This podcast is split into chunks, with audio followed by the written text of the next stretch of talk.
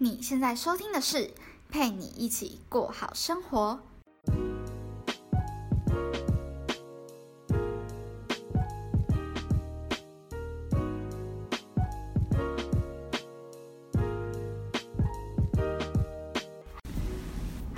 在另一端收听我节目的你，这周过得还好吗？我是今天节目的主持人佩君。在进入今天的主题之前呢，我想要先跟大家来分享一下我这一周的近况分享。那其实这一集的节目我真的录了非常非常非常多遍，而且我也尝试。录了很多种不同的主题，因为我真的很想要赶快摆脱逐字稿的生活。其实也不是真的想要做到摆脱啦，就觉得好像如果不用逐字稿的话，会更自然的可以跟你互动。一开始我会念逐字稿的原因，是因为我觉得我有太多的冗言赘字，然后会让我的听众有点浪费时间。毕竟音频是没有办法快转用两倍速度听的嘛。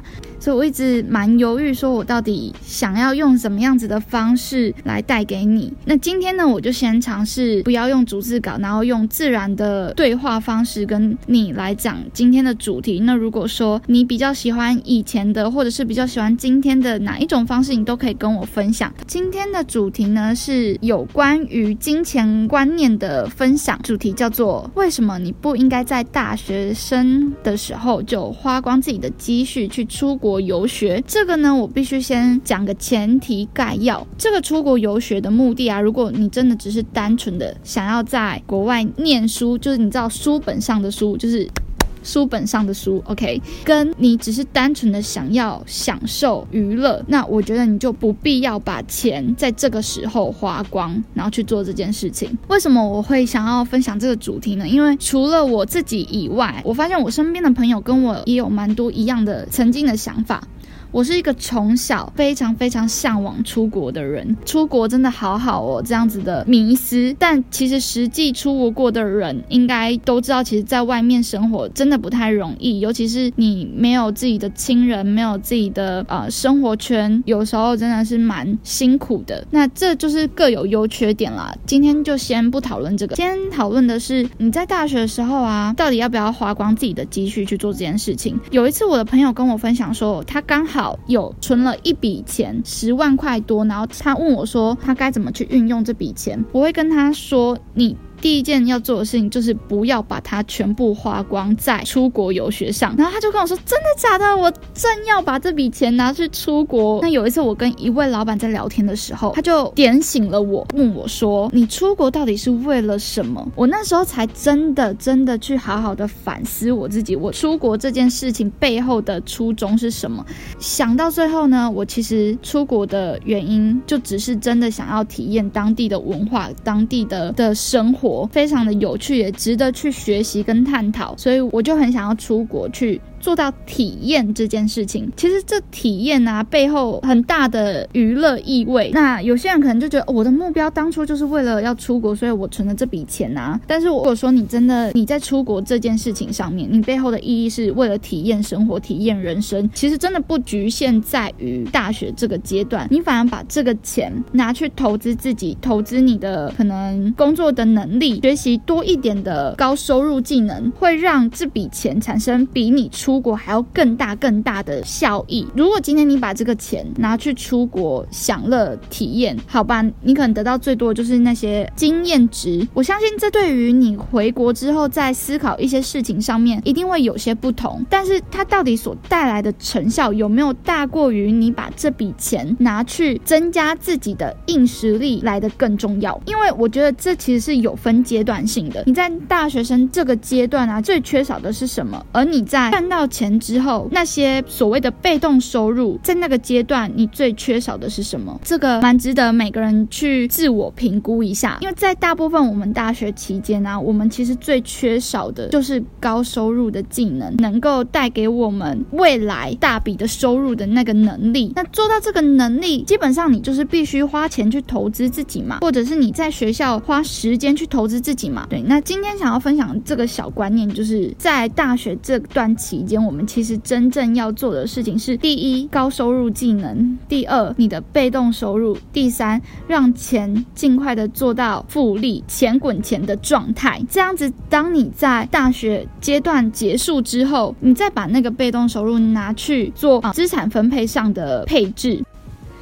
那在这边呢，我也想要跟你说声抱歉，就是我其实做了一个非常不好的示范，一直直到去年吧，我还没有到非常的进入投资理财这个领域，所以我对金钱的运用跟金钱观都是后来慢慢去建立和增加知识的。在去年的时候，我把打工的积蓄拿去出国玩了，好，就是。跟今天讲的是相反的事情，我会觉得说，因为有这样子的体验，我才真的了解哦，原来当我真的把我所有的钱花费在这趟旅途当中，而旅途过后，我就真的户头又挂零了，那种感觉是，好，你又要重新来过，然后我们又再来一次的。你知道，呃，非常非常努力，然后再一次花光，然后再非常非常努力，然后一次花光，他永远都做不到累积和储蓄这件事情，它变成了一个恶性循环。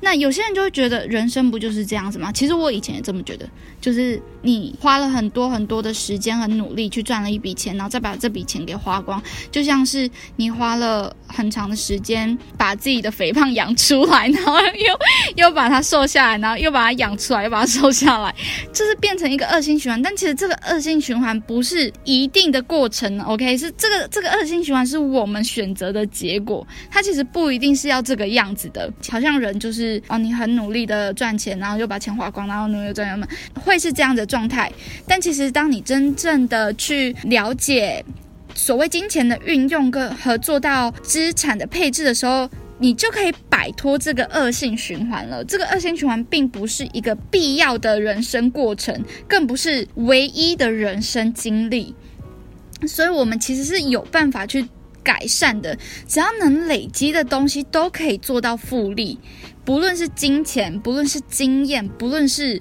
你的人生，你只要能够累积的东西都可以做到复利，但前提是它必须要累积。那我刚刚讲的那个例子是，当你赚了钱，又一次把它花光，你没有再累积，它永远不会钱滚钱，永远无法复利，那就永远无法成为有钱人。因为我们主动收入赚的钱永远有限。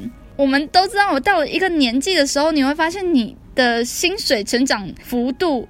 远不及你的年纪增长速度，还有再来就是紧急预备金。如果说以刚刚我那个朋友的例子，我会请他把这笔钱先填在自己的紧急预备金的户头当中。虽然这非常的违背自己的原意，那我觉得 OK，你可以分比例，不是全部。比方说啊，六万四万好了，先把六万变成自己的紧急预备金，然后四万再去做自己想要的事情。因为紧急预备金这个户头这个缺口是必须去填满的。好，那如果你觉得今天的节目帮助你很多，也麻烦帮我把这个节目分享给你的好友，也可以在 IG take 我让我知道，或者是在 Apple Podcast 下面给我点心评分，然后让更多人看见我这个节目，就会帮助到更多更更多的人。